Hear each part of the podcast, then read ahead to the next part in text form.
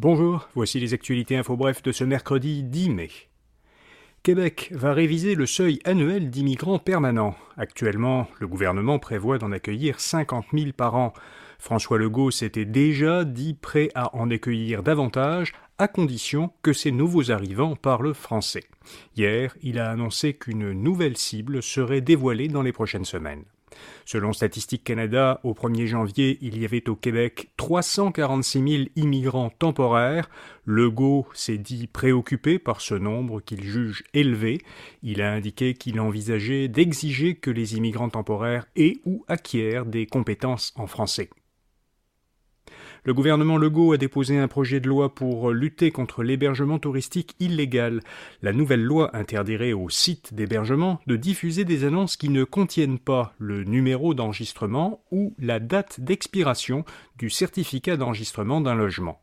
Par ailleurs, la loi interdirait de conclure, sur un site d'hébergement touristique, un contrat de location pour des logements non enregistrés auprès de la Corporation de l'industrie touristique du Québec.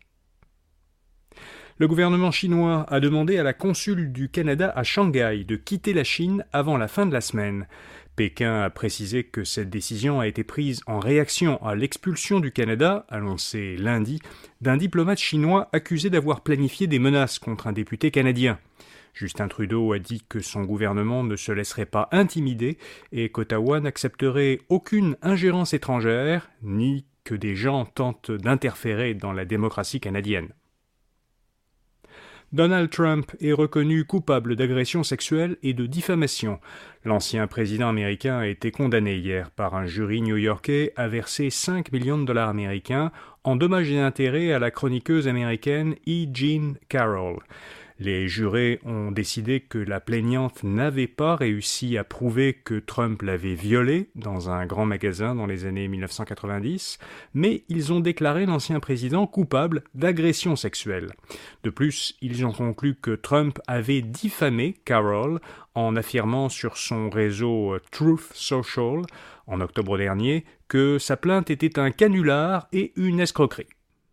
Et puis, le petit Robert intègre des mots liés aux nouvelles technologies et à l'environnement. Dans sa dernière mise à jour, le dictionnaire de la langue française Petit Robert a intégré des mots liés aux nouvelles technologies et à l'informatique, comme infonuagique et métavers. Il a également ajouté dette climatique et biocombustible. Parmi la cinquantaine de nouveaux mots et expressions qui feront leur apparition dans l'édition 2024 du dictionnaire, qui sera publiée le mois prochain, plusieurs anglicismes ont aussi été ajoutés, dont ghoster, spoiler et bader. Voilà, vous savez l'essentiel. À demain matin pour d'autres actualités info bref. Bonne journée.